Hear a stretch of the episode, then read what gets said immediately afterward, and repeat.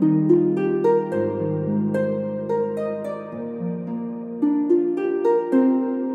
友您好，请您轻合双眼，深吸一口气，清空脑海中的一切，然后开始感受您的心跳。朋友您好，欢迎您回到金工堂的个人空间，这里是本空间第三十六期节目的现场。我的女儿啊，最近刚刚百天，对我来说，他真的是一个上天派来的小天使。今天的节目提到他，是因为自从出生以来啊，我一直非常关注他的心理变化。您可能会问，小 baby 会有心理变化吗？经过自己的观察，我的感觉啊是有的。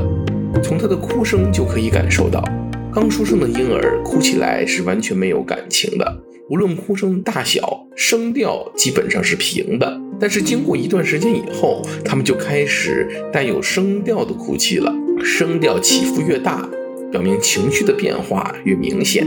几乎每个月，小孩的哭声都会有明显的变化。所以，我现在单凭哭声，大概就可以辨认出一个婴儿是几个月大的了。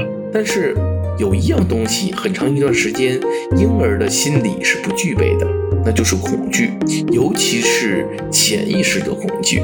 只要温饱舒适度达到他们的要求，婴儿的精神几乎是没有任何压迫感。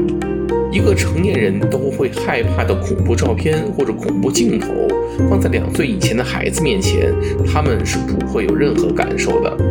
然而，他们对于周遭人，尤其是父母的情绪啊，却有极强的敏感度。妈妈的情绪变化，爸爸的声调的变化，几乎立刻就能够感染到孩子的心里。每当我和太太争执一些事情，或者心情呃欠佳的时候，孩子便更容易哭闹。因此，这个家长的情绪是影响一个人心理最早的因素之一。而缺少节制的情绪发泄呢，就容易给孩子内心带来压迫的感觉。我的母亲年轻的时候是一个脾气比较大的人，因此我从小啊性格上就比较容易胆怯和敏感。现在想一想，下意识的胆怯和敏感，其实就是我潜意识中开始形成恐惧的先兆。如今在面对自己的孩子时啊，我虽然不是每次都能克制得住，但是对于情绪的节制，是我对自己最基本的要求，是每天晚上我自省反思最核心的内容之一。